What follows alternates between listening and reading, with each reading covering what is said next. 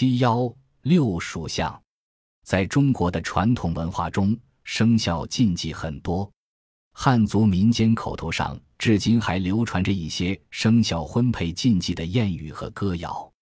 谚语有“龙虎相斗，必有一伤；龙虎相斗，必定短寿；两只羊，活不长；两虎不同山；诸侯不到头；白马怕青牛；鸡狗不一家；鸡狗相配断头婚；青龙克白虎。”虎鼠不结亲，歌谣有：白马怕金牛，属羊不到头；蛇见猛虎如刀错，猪见鹰猴泪长流。子鼠见羊万年愁，不教白马见青牛；虎见四蛇如刀割，兔子见龙不长久。有鸡不与犬相见，害猪不可见猿猴。自古白马不配牛，羊鼠相配一旦休。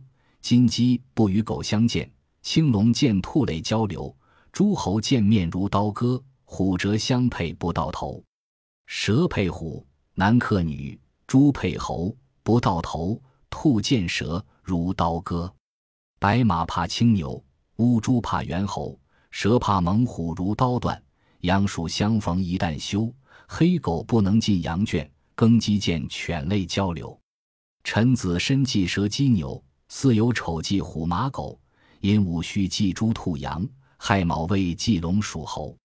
具体而言，生肖禁忌中忌讳女方属虎，将属相为虎的女子视为真正能够伤人害命的猛虎。由于老虎总是夜间出来吃人，所以对于夜间出生的属虎女子忌之尤甚。并且把夜间出生的属虎女子分为上山虎和下山虎两类，前半夜出生的谓之上山虎，后半夜出生的谓之下山虎。相比较起来，认为下山虎比上山虎更凶恶、更厉害，因为下山须是饥肠辘辘下山找食的，所以一定要伤害人；而上山虎是下山找食回来的，或许他吃饱了。不再伤害人了，也未可知。除此之外，生肖文化也忌讳女子属羊，以为妇女生肖属羊者，出嫁后必克死其夫而寡居。谚云：“女子属羊守空房。”民间有眼露四白、五夫守宅的说法，而羊眼又被认为恰是眼露四白的，或许正由此而引起了男方的忌讳。就不管女方的眼是否真的露死白了，只要是属羊的，就害怕起来，不敢娶进门了。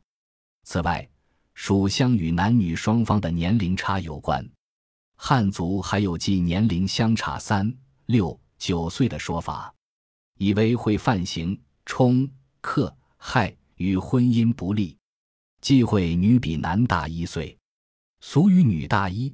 不是妻，就是忌讳女比男大一岁的。玉溪一带俗称“女大一，黄金飞；女大两，黄金长”。汉族中还有忌男女双方同年生人的，尤其忌同年同月出生。河南有俗谚云：“同岁不同月，同月子宫缺。”以为同年同月出生的人结婚会影响下代子孙的繁衍。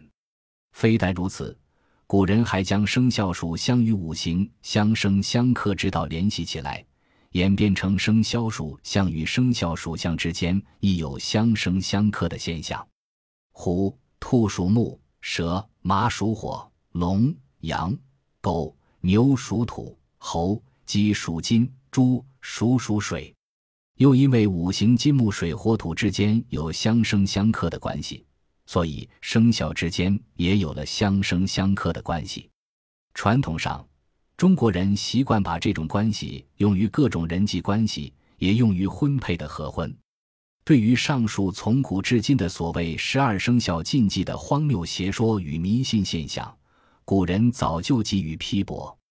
东汉王充在《论衡》中说：“水胜火，属何不主马；金胜木。”鸡何不啄冕？土胜水，牛羊何不杀食？火胜金，蛇何不食猴？最后，他的结论是以十二辰之禽效之，五行之虫以气性相克，克则犹不相应。清代小说家李汝珍在《镜花缘》中也曾质问：“人直未年而生，何至彼之于阳？寅年而生，又何竟变为虎？”尽管如此，传统文化的生命力仍旧十分旺盛。时至今日，生肖禁忌仍旧左右着一些父母们的选择。有些父母原先并不懂属相方面的讲究，正是在与相亲角的其他家长的交流中，他们也开始对男方的属相提出了要求。但是，实际上，他们对属相方面的匹配问题半信半疑。男孩子属羊的。属猪的、属马的，我不要的。我对属相也是有一定要求的，具体我也不大清楚，人家跟我说的呀。实际上，有些人说这个是不搭架的，但是好像知道了嘛，就尽量能避免就避免吧。但是真的要是有个男孩子摆在我面前，他各方面要求都很优秀的，样样都很好的，就真的为了这个生肖就不要他了呀。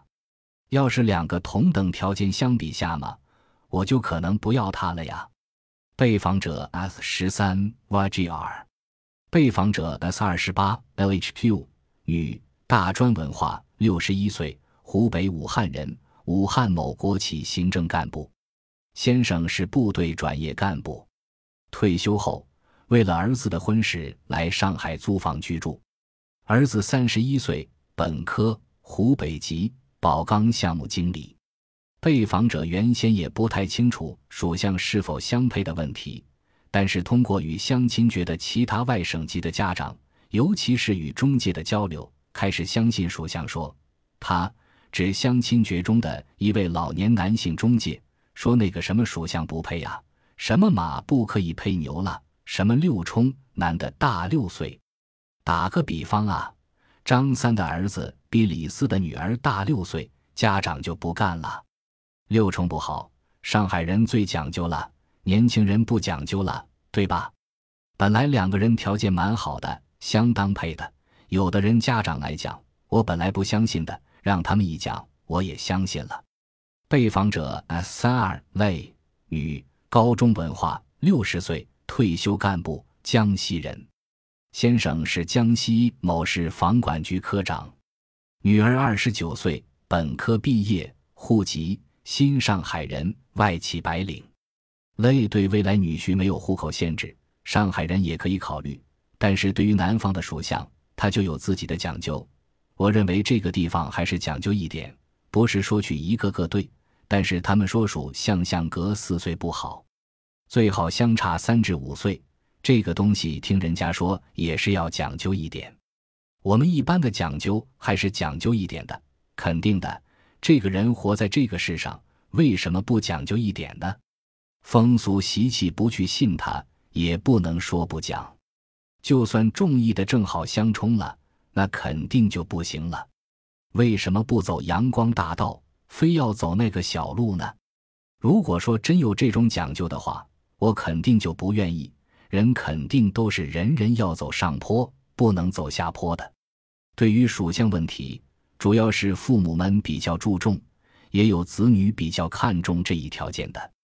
被访者 S 三九六 YQ 男，六十五岁，大专，上海某中学退休教师，曾在河南插队。老知青退休后自办公司，其妻也是中学教师，也是上海知青。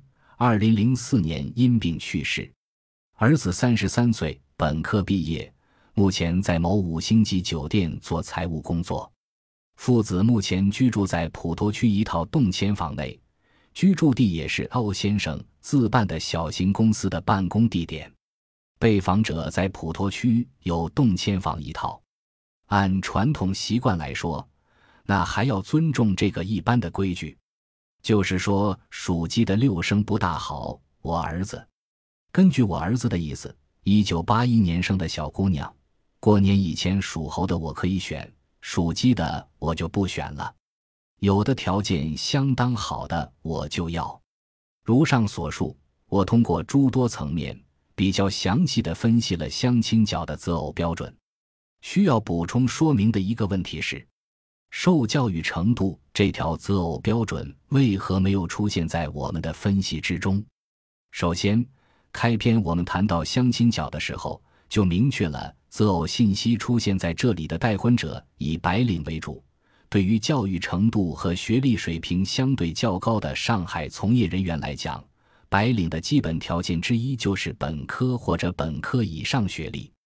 其次，在我们详细分析的金钱与房子、职业与工作单位等择偶标准中，就隐含着对结婚候选人的学历的要求。试想一下，一个教育程度低于本科的男性待婚者，怎么能够满足月固定工资五千元以上？